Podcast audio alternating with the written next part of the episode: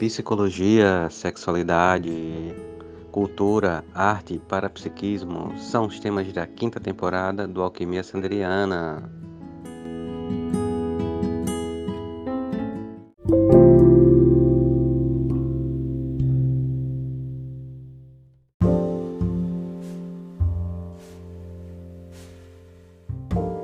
Olá, alquimistas! Bem-vindas a mais um episódio do Alquimia Sanderiana. E hoje vamos continuar com a nossa série de autocuidado. Mas antes, agradecer especialmente aos ouvintes que temos em todas as partes do mundo e principalmente às ouvintes, porque olhando as estatísticas do nosso podcast, nosso do nosso Alquimia Sanderiana, né? Então, mais de 85% do nosso público são mulheres. Né? Então vamos daqui para frente nos referir no feminino, né? porque onde a maioria são mulheres é mais justo que elas sejam reverenciadas e homenageadas, né? principalmente quando viemos de, um, de uma época em que só os homens eram percebidos com essa ênfase no os dos percebidos, né? eram notados porque só os homens poderiam pertencer ao meio social e as mulheres não eram facultadas esse direito.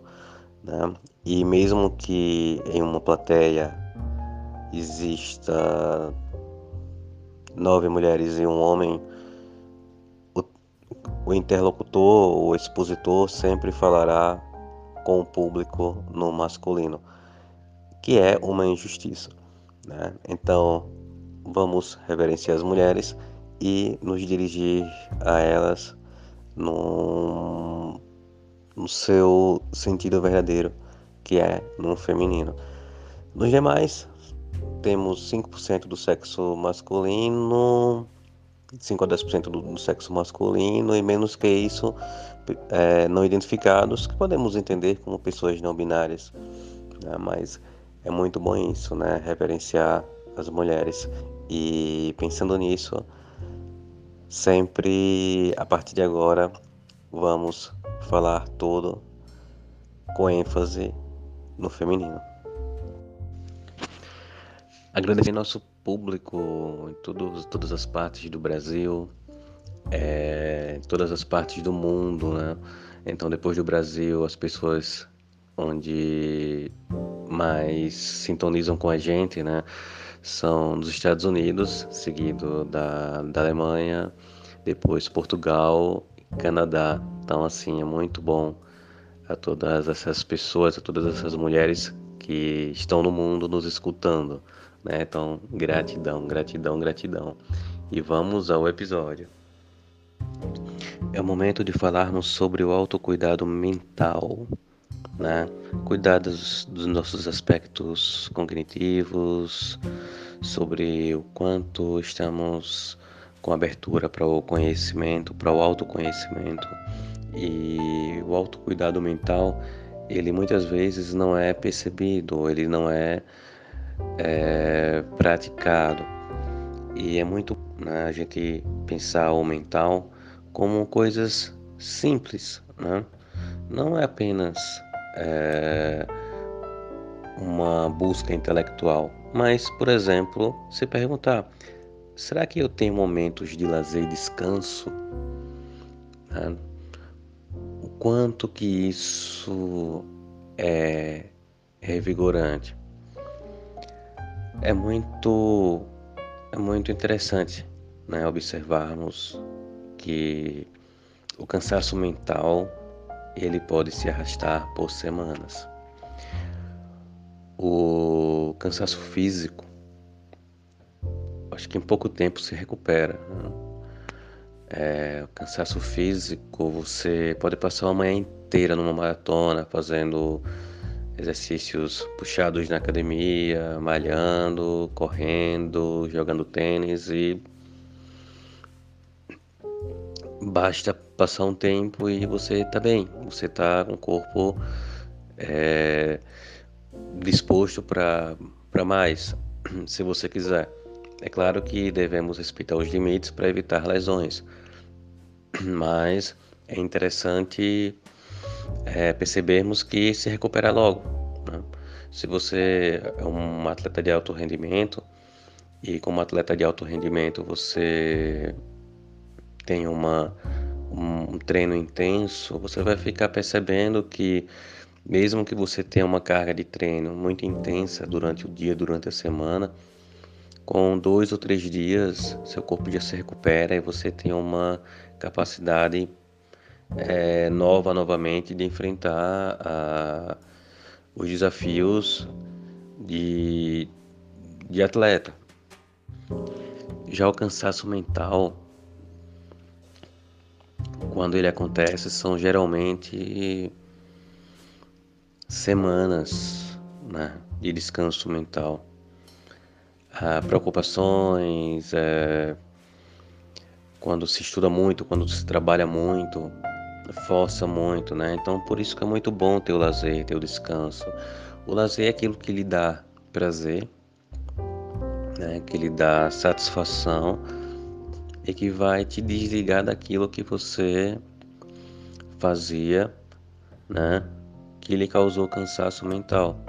Vamos imaginar que você trabalha de frente para o computador. Então, lazer jogando no computador não vai ajudar tanto. Então, o lazer, por exemplo, de cuidar de um jardim, correr, ir a uma praia, fazer uma trilha, algo que lhe distancie do computador é muito bom, né? Isso vai descansar a mente, uma meditação. Então, qualquer forma de lazer e de descanso que tire o foco daquilo que causou cansaço na sua mente é muito benéfico. E você vai perceber que quanto mais você descansar sua mente, mais forte você vai ficar para para os desafios seguintes que vão precisar dessa energia mental, porque tudo é energia. E quando nós trabalhamos muito com a mente, a gente também gasta muito energia e é preciso descansar, né? Por exemplo, até mesmo quando se dirige o dia todo, né? Se você está dirigindo o dia todo, está fazendo uma viagem longa de 8 horas, 10 horas e você chega no seu destino, você toma um banho, deita algum tempo, se alonga e seu corpo está inteiro. Mas é muito fácil de você fechar os olhos e ainda ver a estrada na sua frente. Então é, é sempre bom manter essa, essa, essa capacidade de se entregar ao lazer, né, ao divertimento, ao descanso, é necessário. Né? O corpo, como diz Reich, ele precisa do seu ciclo, da sua economia de movimento, economia sexual. Da mesma forma, a mente precisa dessa economia sexual, né? dirigida, por exemplo, a, a uma tensão que vai gerar uma carga no seu corpo, né? E essa carga ela precisa ser descarregada para haver o relaxamento. Então o descanso e o lazer está no relaxamento, que vai ser necessário para que você realmente gere uma nova tensão e uma nova carga. Então é muito importante que que consigamos dedicar tempo ao lazer e ao descanso. O autocuidado mental também está totalmente conectado com o fato de ler livros. Mas é muito bom pensar, poxa, mas não é só ler livros, né? É quais livros? Para onde esse livro vai me levar? O que que esse livro vai agregar para mim? Uma coisa é você pegar uma revista Quem, Caras e ficar lendo o dia todo não, não vai lhe deixar muito muito engrandecida nesse sentido, né? Você vai ficar uma pessoa muito você pode servir até como lazer por algumas horas, mas não é interessante. É, mas ler coisas que conteúdo filosófico, conteúdo transcendental, né, que lhe faça pensar, questionar, inclusive seus próprios valores. né? Porque é quando mudamos que crescemos. Ou para de outra forma, confirmar aquilo que já sabemos. Né? Quantas vezes temos uma intuição e corremos atrás de alguma coisa e por sincronicidade um sinal nos mostra que aquilo que intuímos estava certo, mas que precisávamos de uma referência, né? de uma autoridade, uma autoridade que seja autoridade para a gente para mostrar que nós estamos no caminho certo. Então isso é muito bom. Então ler é fundamental para o crescimento interior. Né? Então, assim, então que possamos ler bons livros, boas histórias, bons romances, romances que deem risadas, romances eróticos, por que não contos eróticos? Contos eróticos são fantásticos, mexem com a nossa imaginação. Contos eróticos nos levam para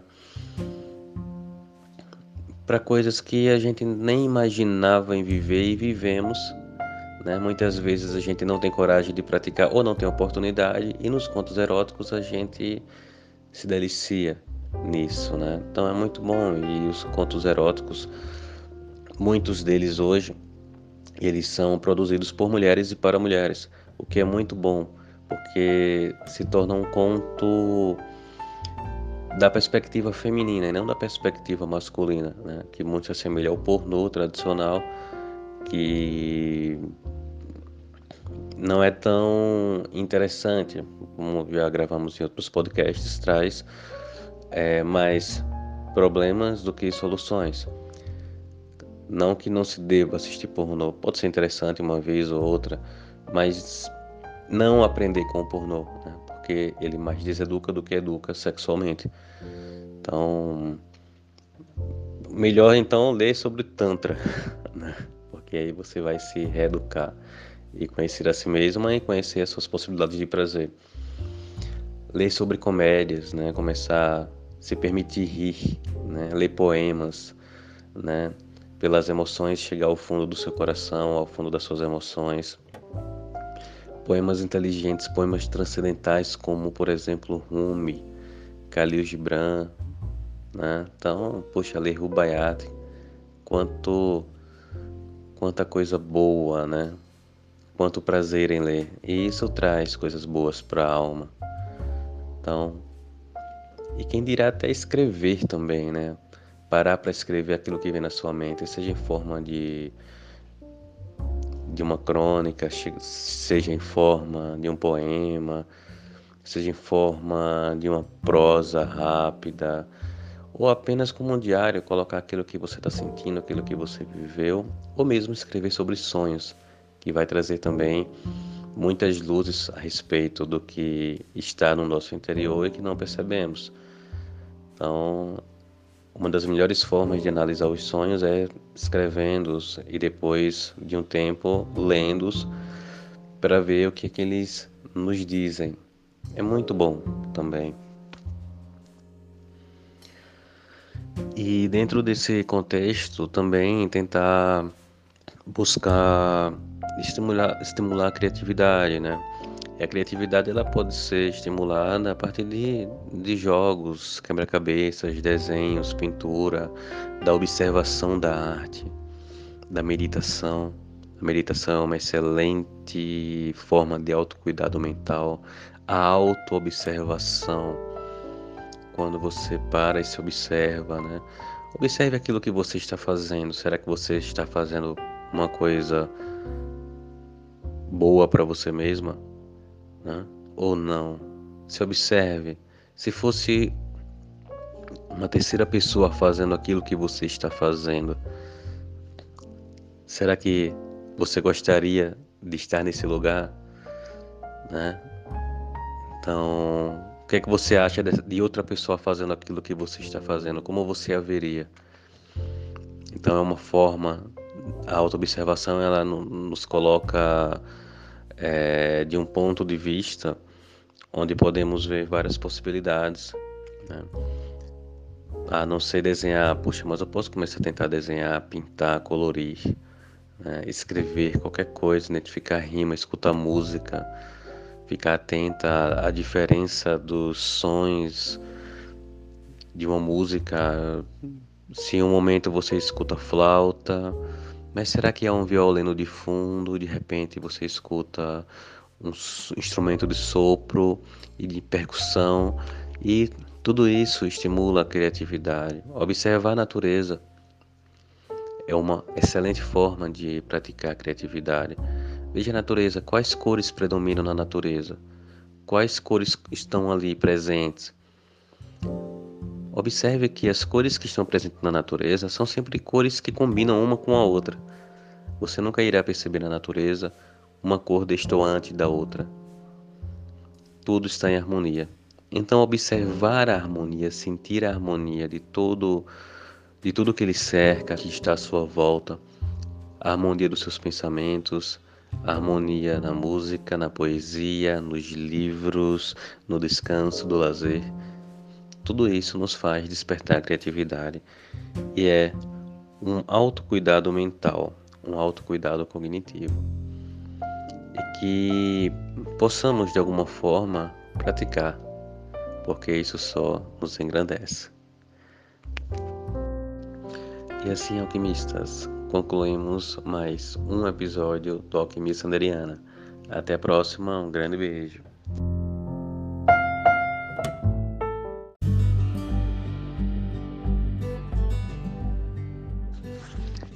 O podcast Alquimia Sanderiana tem o apoio do Chalés da Chapada Vale do Capão, na Chapada Diamantina, o lugar ideal para você se hospedar.